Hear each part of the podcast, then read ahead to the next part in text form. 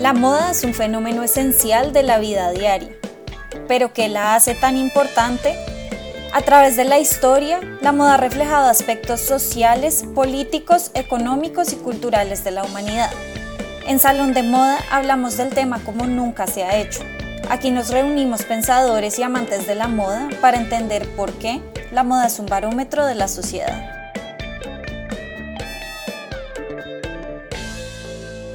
Hola a todos y bienvenidos a un nuevo capítulo de Salón de Moda. Yo soy Jennifer Varela y hoy me acompaña la otra mitad de Moda 2.0 y mi media mitad también, Melissa Zuleta Bandera desde París, para hablar de un tema que nos encanta porque nace de nuestros corazones de periodistas de moda y es además una de las razones más fuertes por las que decidimos crear nuestra propia plataforma. Hace casi ya 10 años. Yo no lo puedo creer, pero nos faltan como 6 meses para llegar a los 10. Hoy vamos a hablar de la crítica de moda qué es, de dónde surge y por qué hoy es tan importante para el desarrollo de la industria.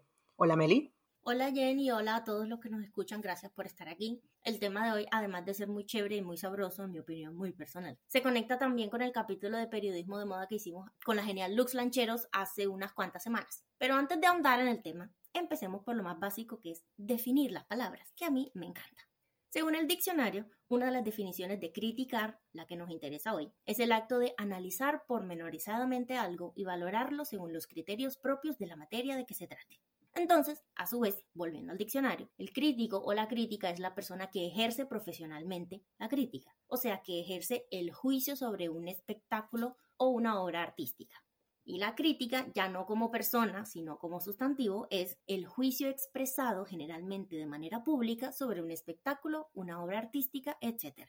De entrada se dan cuenta que hay una conexión dura entre la crítica y la creación artística y las industrias creativas en general, porque aunque se puede ser crítico de casi cualquier cosa, fue en ese ámbito específicamente en donde se originó. ¿Y en dónde se daban a conocer estas críticas originalmente? Pues en los medios de comunicación, como acaba de decir Meli, la figura del crítico está inevitablemente ligada al periodismo y a la figura del reportero en todos los campos. Si alguien me preguntara si para ser crítico de moda hay que ser periodista, la respuesta que yo daría es no necesariamente, pero ayuda bastante. La prensa de moda como la conocemos hoy se desarrolló en el siglo XVII casi de forma paralela al desarrollo de la industria de la moda en París, cuando comenzamos a ver los famosos fashion plates o placas de moda, que son ilustraciones que mostraban los estilos predominantes de moda de la época, todo pintado a mano y de una belleza exquisita. Si algún día tienen oportunidad de ver un fashion plate, por favor dense ese gusto porque es una belleza. Hoy consideramos que los fashion plates son los precursores de las revistas de moda como las conocemos y por tanto los precursores de la figura del reportero de moda. Esta palabra entendida como el simple acto de reportar o contar lo que pasaba en la industria qué telas o acabados se usaban, qué siluetas eran las más solicitadas y qué trabajo preparaban los modistos de la época trabajo que típicamente se mostraba en las famosas Pandora Dolls o muñecas Pandora. Estas muñecas eran literalmente unas muñecas sobre las que se cosía un diseño a medida que de ser encargado se convertiría en un vestido real. Esta tradición, que data del siglo XVII y XVIII, la revivió la casa Christian Dior para la colección de alta costura que desarrollaron durante el confinamiento,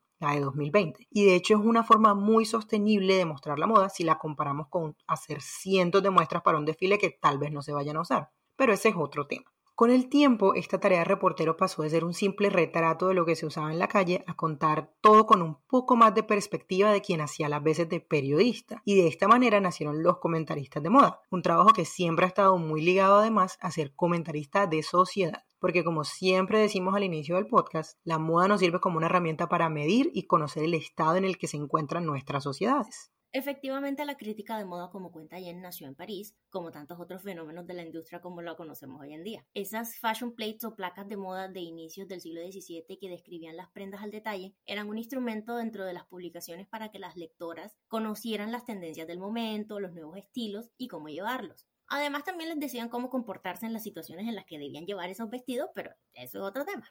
Ya esa mera acción de elegir qué es lo deseable volvía a las publicaciones y luego a las propias revistas y diarios de moda del siglo siguiente unos verdaderos árbitros del gusto, entre comillas. Esos medios contaban con las personas que se consideraban capacitadas y educadas para decidir qué era lo bueno, lo bello, lo que estaba de moda. Y esa es de alguna manera una versión temprana de lo que es un crítico de moda, una idea que empezó a construirse ya formalmente durante la era de la Ilustración a la par del concepto del gusto, bueno, del buen gusto, entre comillas, y del concepto del crítico de arte en general. Entonces esas cosas, como pueden ver, van muy de la mano.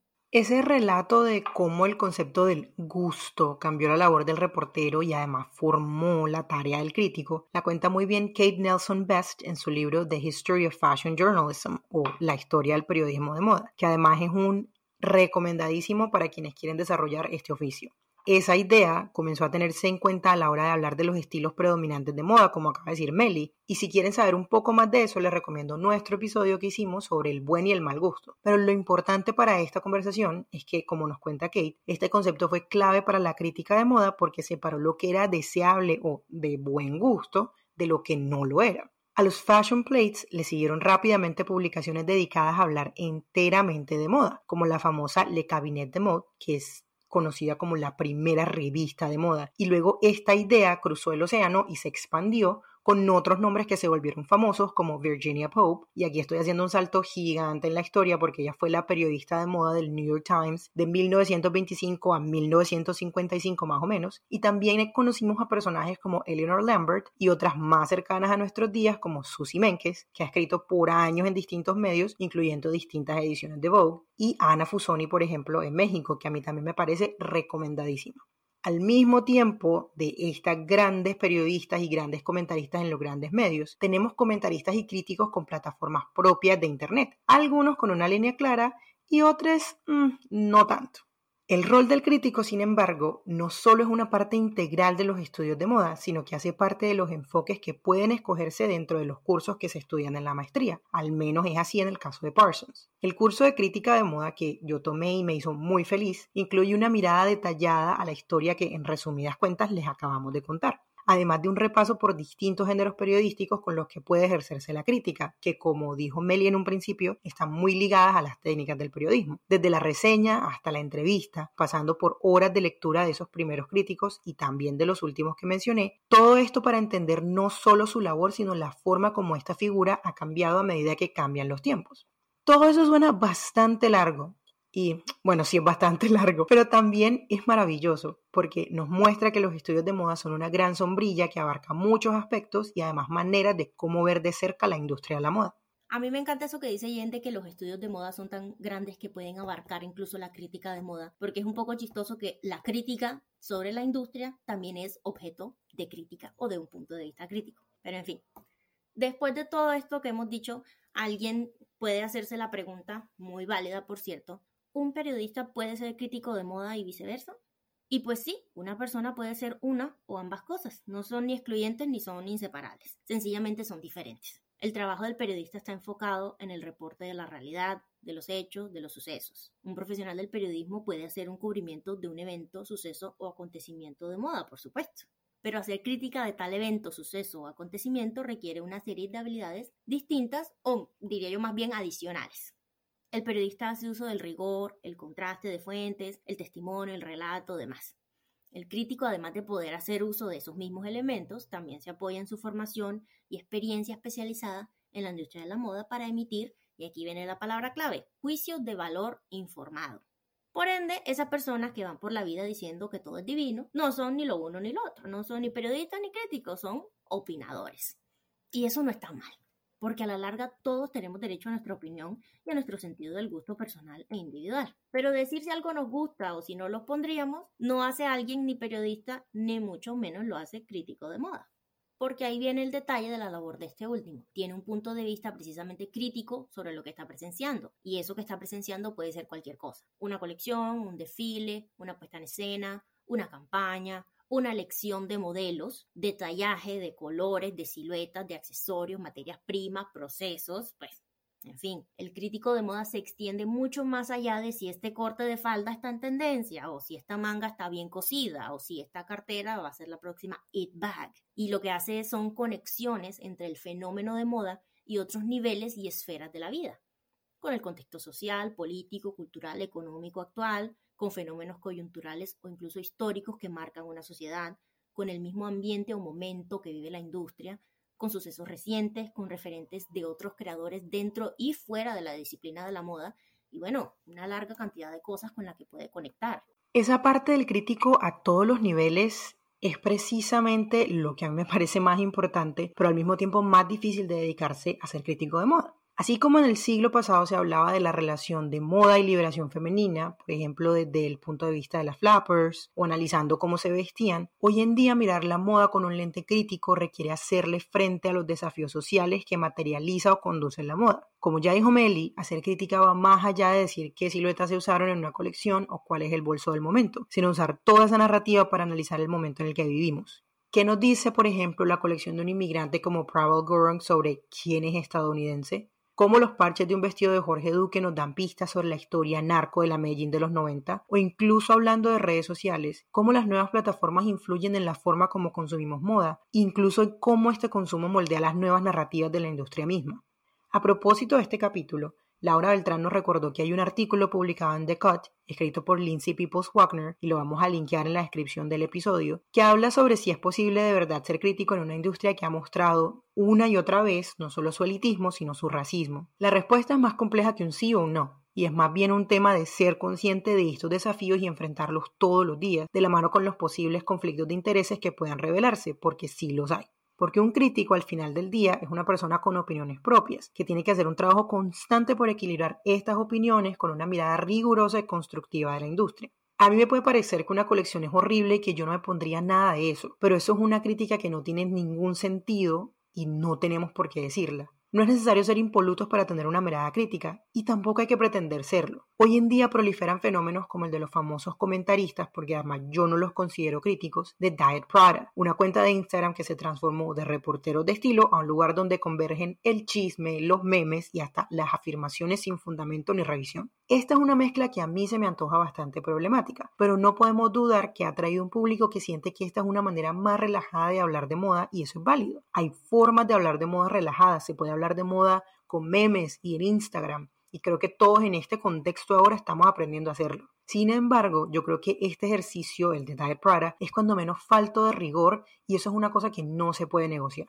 Exactamente. Yo personalmente no comparto la posición de muchas personas de que solo los que escriben de tú en Vogue pueden ser críticos de moda. No lo comparto para nada. Para mí eso es querer perpetuar el desequilibrio de poder y privilegio y conexiones y demás que la industria de la moda le encanta. Por supuesto que hay voces fuera del sistema tradicional que tienen peso y tienen fundamento haciendo crítica de moda valiosísima. Hay gente y organizaciones que están fuera de ese monopolio tan duro de la industria, en revistas, publicaciones, plataformas alternativas, independientes, académicas, y estas personas y organizaciones tienen una perspectiva muy rica y es distinta a las narrativas más clásicas. Pero como dice Jen, estar fuera de esas barreras no implica que se puede decir cualquier cosa. Quedarse dentro de esas barreras no sirve pero criticar sin fundamento ni argumento tampoco. Cuando nosotras creamos Moda 2.0, que es nuestra plataforma para hablar de moda y que la creamos hace casi una década, increíble, lo hicimos precisamente porque creíamos que una mirada crítica de la moda hacía falta en nuestro entorno y siempre la tratamos de abarcar o aproximarnos hacia ella desde precisamente los argumentos y el fundamento. Ese tema conecta muy bien, y por eso me encanta que Meli lo haya dicho al inicio del podcast, con el episodio que hicimos de periodismo de moda con los lancheros, porque también allá hablamos de que es válido crear contenido, y en este caso es válido hacer crítica desde muchísimas plataformas. Pero el problema no es la plataforma, ni es desde dónde se dice, el problema es con qué argumentos y cómo se dice. Como último pensamiento para esta conversación de hoy, creo que más allá de ser periodista de formación, ya sea formación académica o formación práctica, una persona que quiera dedicarse a la crítica de moda debe también complementar su educación con temáticas como la historia y también estar muy al tanto de la actualidad, de absolutamente todo lo que pasa a su alrededor. De nuevo, volviendo al episodio que hicimos con Lux, estar empapándose constantemente de lo que pasa, estar aprendiendo y estar al tanto de las tendencias en materia de creación de contenido, por ejemplo. Desde cualquier orilla que se aborde, sea relajada desde una cuenta de Instagram o como parte de un medio más estructurado, la crítica de moda tiene que ser rigurosa y ese rigor no es negociable. También tiene que ir más allá de la opinión personal y hasta de la autocomplacencia. Y es algo que a mi parecer nos hace bastante falta en la escena latinoamericana, donde las voces críticas, siempre que sean críticas constructivas, no son todas las veces bien recibidas. Pero todavía nos queda camino y bueno, siempre se puede aprender, hay que tener esperanza. Y con ese último pensamiento los dejamos en este capítulo de Salón de Moda. Esperamos que tengan muchas opiniones al respecto, por supuesto siempre queremos escucharlas todas y los esperamos en dos semanas otra vez para hablar de nuevo Salón de Moda. Salón de Moda es producido por Culturas de Moda en alianza con Moda 2.0. Agradecemos a Fer Cárdenas por la música, a John Jairo Varela Rodríguez por el diseño gráfico y a Macarrubio por la edición del audio. No olviden suscribirse al podcast si les gustó este episodio. Nos pueden seguir en redes como arroba culturas de moda y arroba moda 2 subraya 0.